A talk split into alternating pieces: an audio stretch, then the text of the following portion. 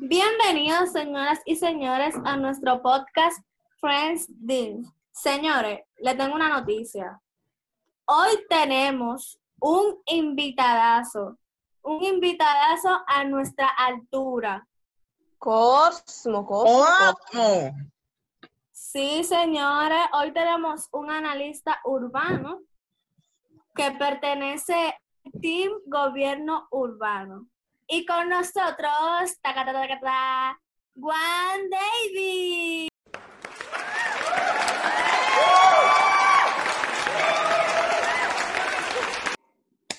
Aplausos. Bienvenido, Juan David, ¿cómo?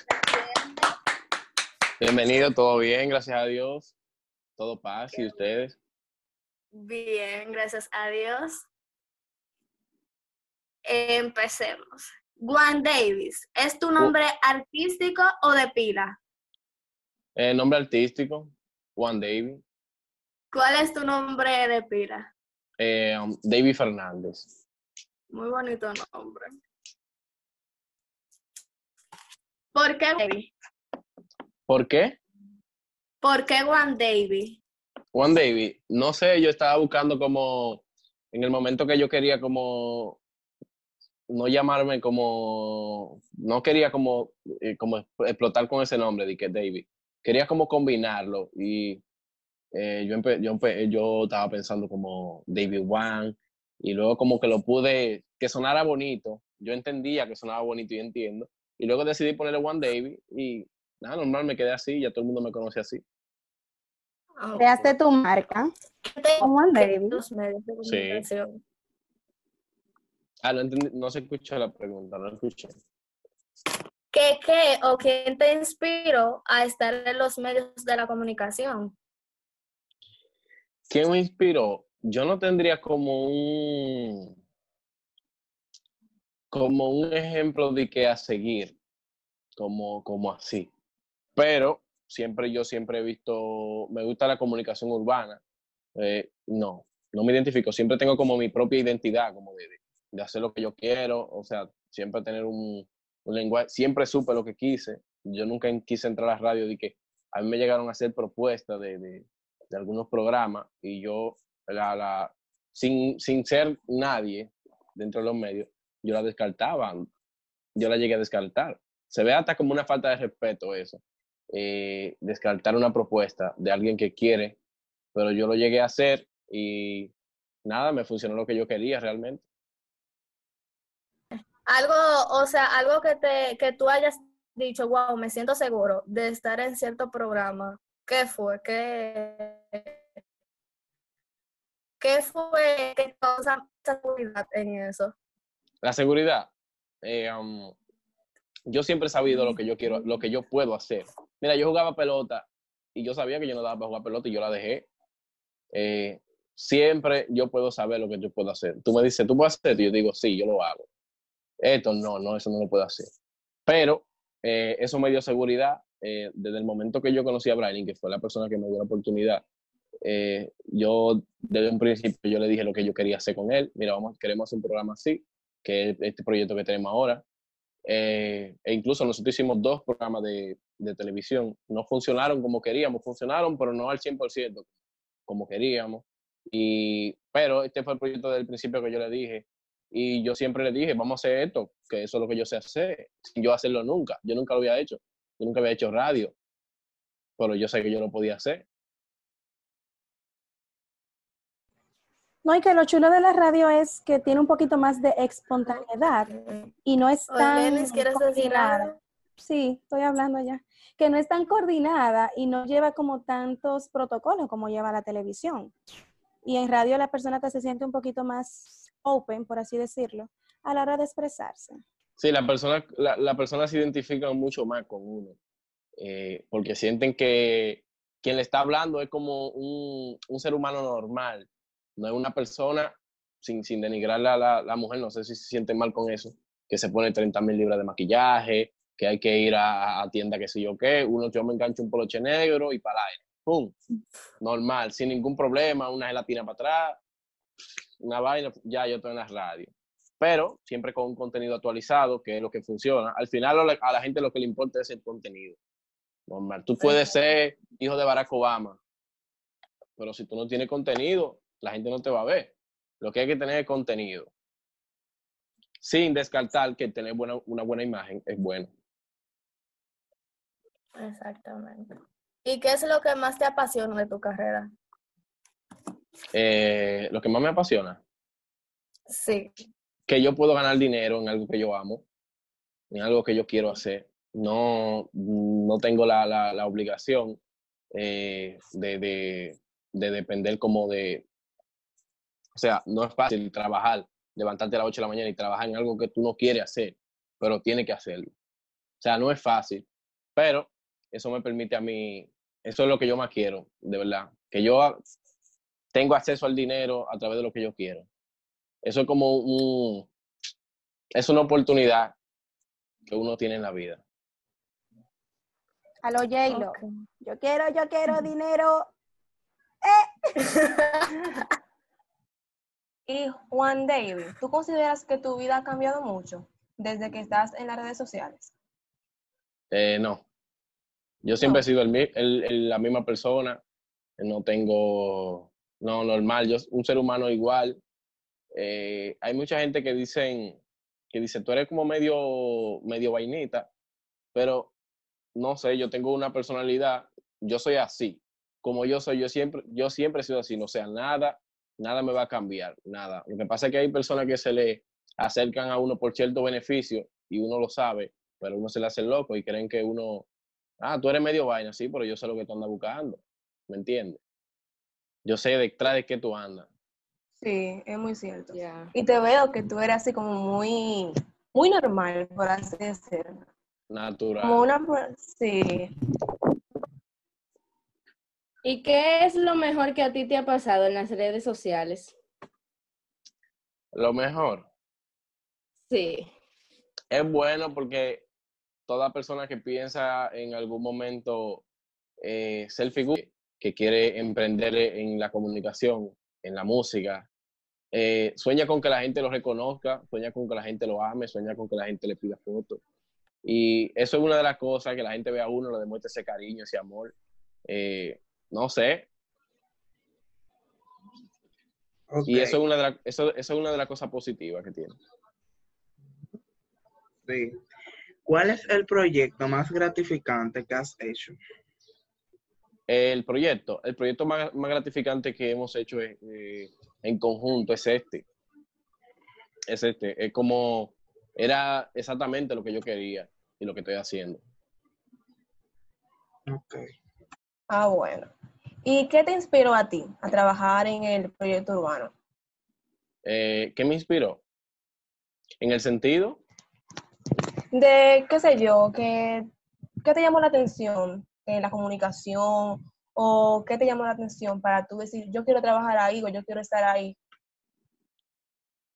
Bueno, te podría decir que eso mismo, como lo, como lo, lo, lo expliqué ahorita, yo siempre soy fanático de los, de los programas de panel, siempre, fanático de los programas de panel. Yo, y le confieso a ustedes que yo no me puedo yo no me puedo bañar si está viendo algo. O sea, yo no pierdo el tiempo en el baño. Si yo entro al baño a bañarme, yo tengo que ver un, contenido. O sea, yo tengo que estar viendo un programa, sea de nosotros mismos, sea de otro programa, cualquier programa, yo tengo que estar viendo un contenido interesante, tengo que estar escuchándolo en el baño. Normal. Yo siempre lo pongo, busco un contenido de 20 minutos, no sé el tiempo que vaya a durar, pero siempre tengo que estar escuchando algo. Muy difícil que escuche música. Siempre más contenido y y realmente siempre yo paro en eso, eh, viendo contenido, viendo contenido, nacional e internacional. Pero bien. Sí, demasiado bien el muchacho. Bueno, ¿y cómo tú conociste a los integrantes del gobierno urbano? Bueno, a los integrantes del gobierno urbano, eh, te voy a explicar. Eh, a Brenny lo conocí, a Brenny yo le escribí, le dije, manito, estamos activos para trabajar, hace, eso fue en el 2017, hace tres años. Eh, trabajamos varios proyectos, como te dije, de televisión, algunas cosas más fuera de eso.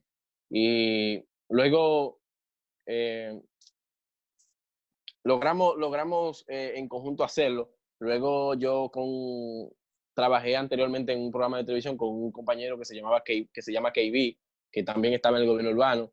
Lo que pasa es que él salió, tuvo que salir porque nos trasladamos a la capital, eh, él no podía ir allá por compromisos personales. Eh, en una emisora que yo estaba haciendo máster,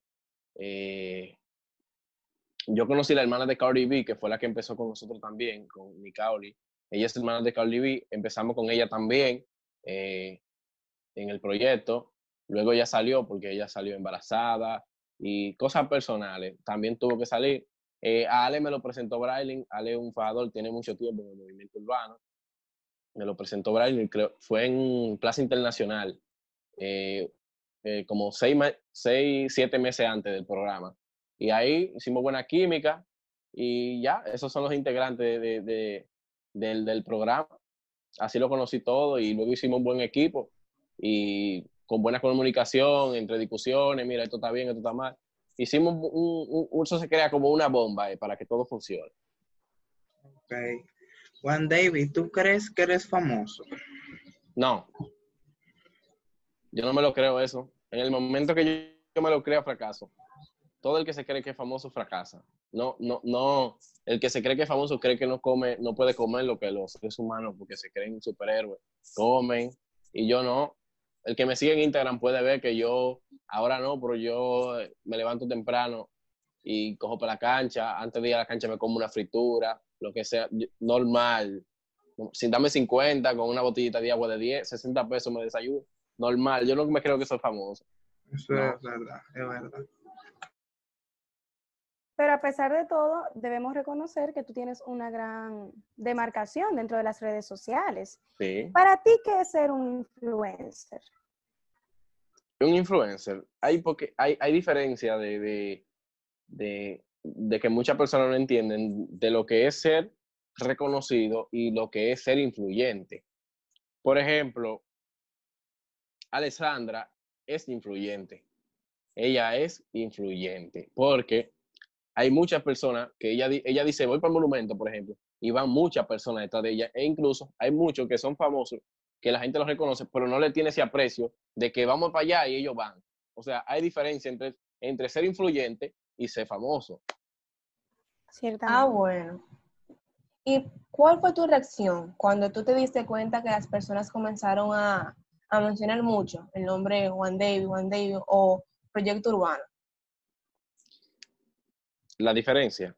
Ah, mi, mi, mi, tu reacción. Mi reacción fue que eso es, eso es satisfactorio porque eh, eso tú darte cuenta que algo que tú, que tú sentiste que lo podía hacer y algo que tú creíste en eso, se lograra, eso es una, una gran satisfacción para uno. O sea, tú crees que tú puedes hacer algo y, y, tú lo logras. Eso es como que tú tengas un hijo, una de ustedes que tenga un hijo y diga, ya, yo quiero que mi hijo sea abogado y que no sea que sea obligado por ustedes, que él decida, voy a ser abogado y el tipo sea exitoso, o sea, eso es gratificante.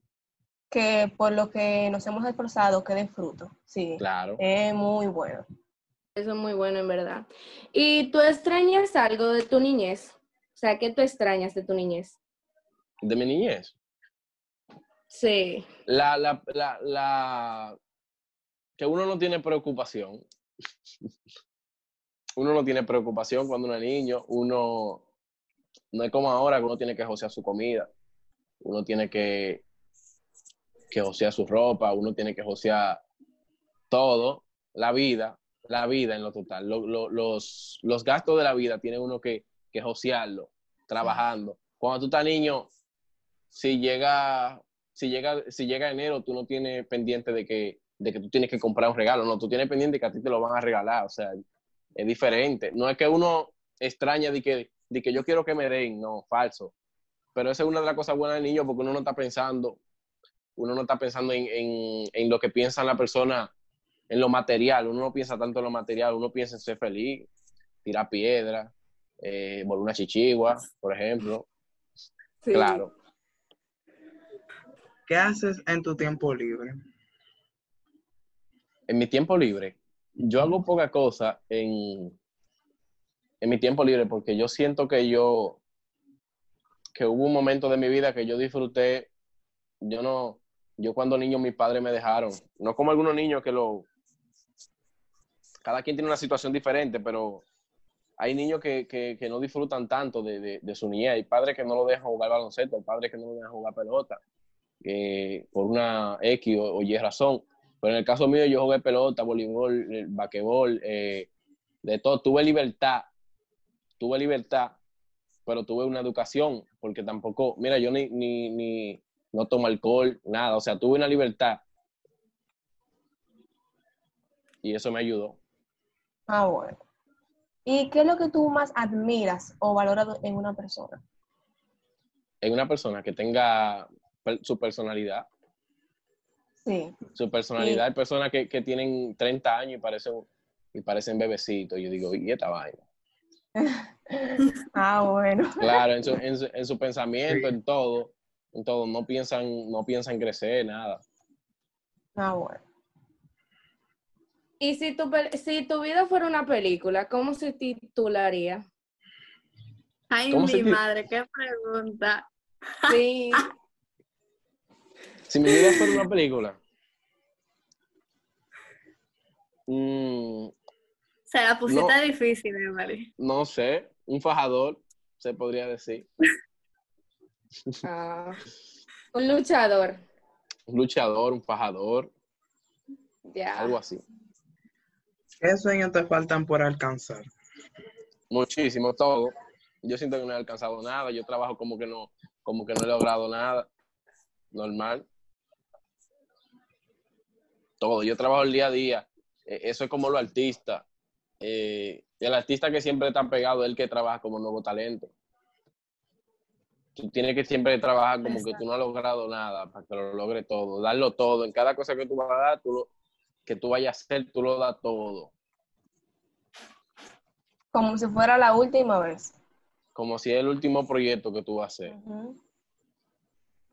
¿Y qué te hizo afincarte por el aspecto urbano? O sea, por el ámbito urba urbano y no en el común que están prácticamente todos.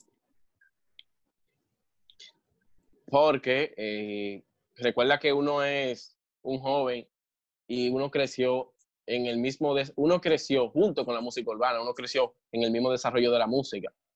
O sea, y eso es lo que uno viene escuchando. Yo no vengo de la época, por ejemplo, que se pegó la salsa, ni que se pegó la bachata. Yo vengo de la era de que se pegó el movimiento urbano. Daddy Yankee, eso es lo que yo traigo. De claro. Bueno, tal vez no, ahí no, porque ahí estaba, eso era, ya yo estaba un chamaquito ahí. Ah, bueno. Yo estaba bien, bien pequeñito, quizá no había nacido, porque Darían que de los 90. Ah, bueno. Imagínate. Del género urbano, ¿cuáles son los artistas que tú dices, me agrada su forma de trabajar, su forma de expresar su música? O sea, ¿cuáles son esos artistas que tú dices, mira, si yo hubiese sido urbano, yo fuera como fulano? Por ejemplo, una de las artistas que, que, que, que, yo admiro por su música, por ejemplo, Un Secreto, o sea, cantan, cantan vivencia. Eh, a pesar de todo, hay muchas personas que se, que se encargan de criticar, por ejemplo, la música de Vaquero, pero cuando sale un álbum no lo descargan. E incluso yo hay mucha música ahí que son unos tonos, la gente dice como, eso de que música de brujo, pero tienen un sentido y tienen humor. O sea, yo siempre que sale una vaina de esa me pongo a escucharla y tienen un sentido, tienen un humor, tienen, tienen algo detrás, pero hay muchas personas que solo se enfocan en, ¿cómo decirle?, en, en otras cosas. Eh, en, no sé, en la música que no tiene sentido, eh, en los números, se enfoca mucho en los números. Para uno escuchar música, no debe enfocarse en los números. Yo escucho cualquier música de un nuevo talento que sea duro, no importa si tiene tres views.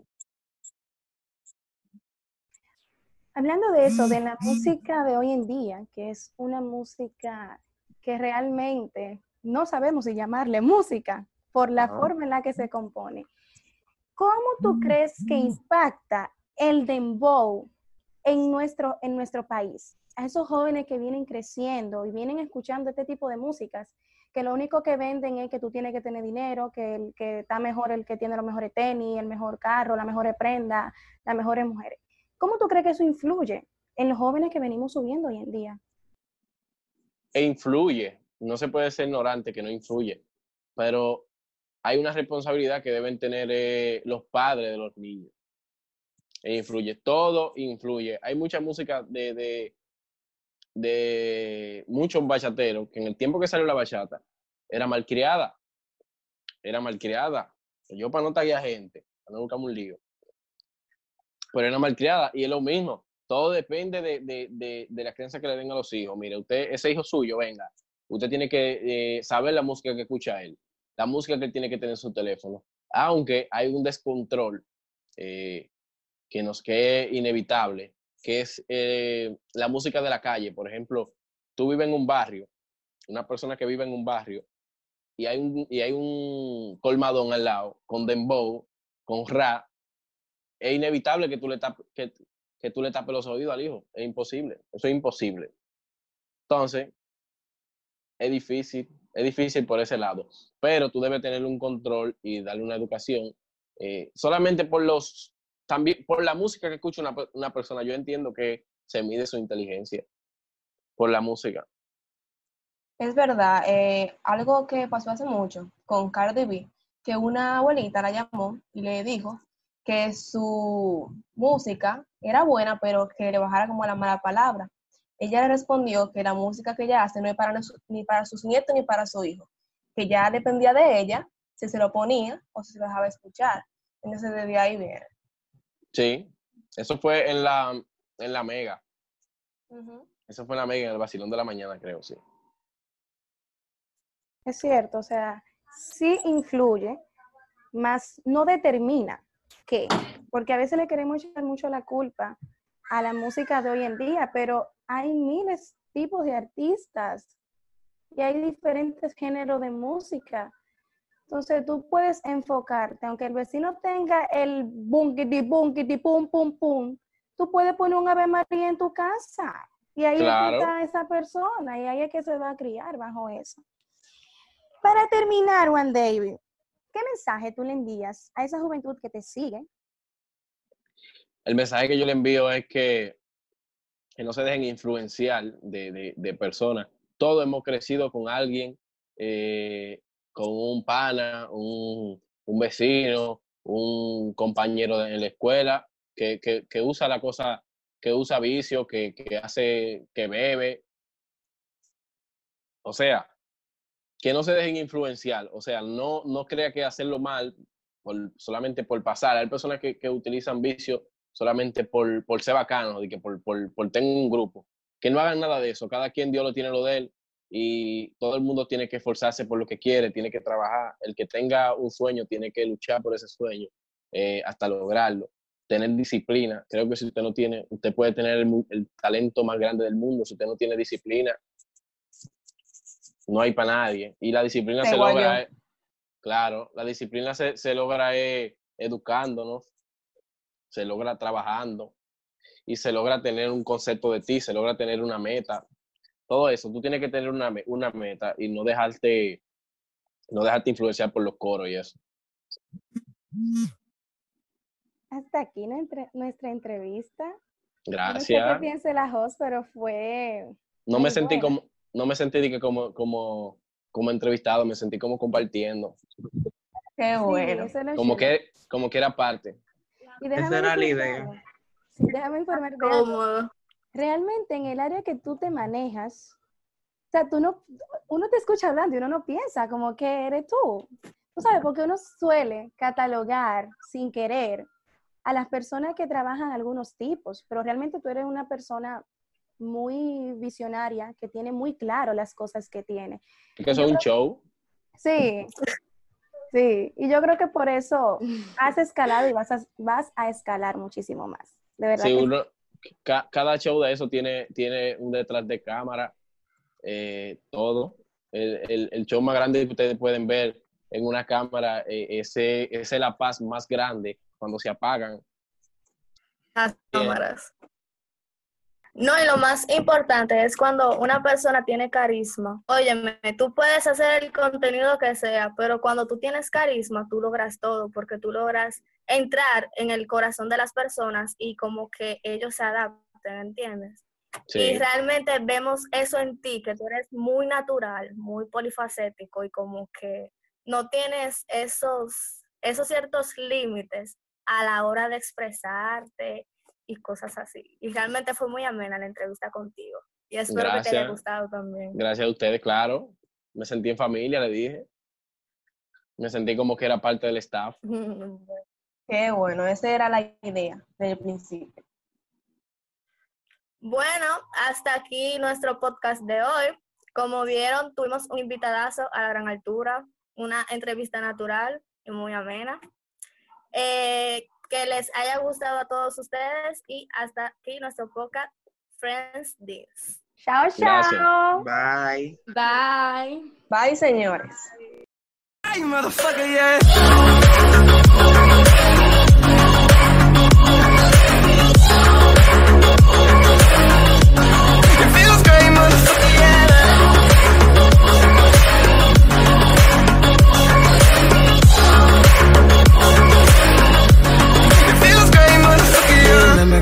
Class, we were smoking chill.